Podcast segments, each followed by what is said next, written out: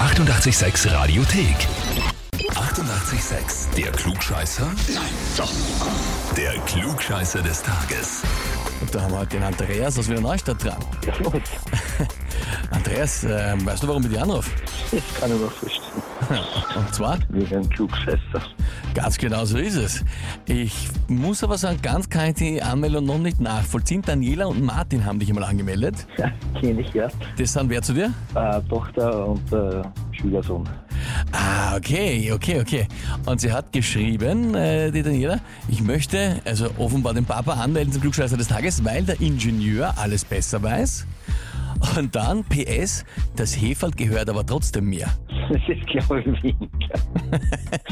dann, dann muss er es wohl selbst verdienen. Ich denke mal, also das klingt so, als hätte sie irgendwie einen Deal im Kopf oder mit dir ausgemacht für dieses Heferl. Das glaube ich weniger. Ne? Aha, also hätte, hätte sie einfach nur einbüht, selber.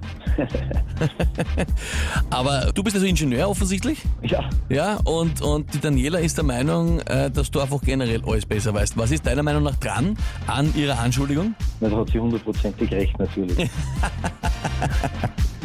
Okay, na gut, wenn es zu 100% recht hat, ja, dann äh, steht eigentlich dem Ganzen nichts mehr im Wege.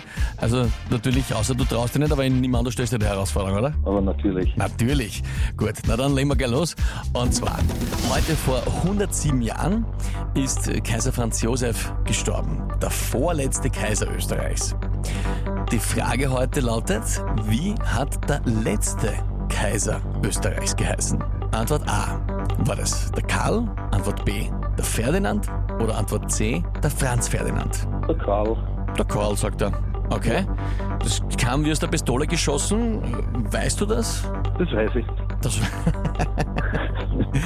das weiß er, sagt er, ganz selbst sicher.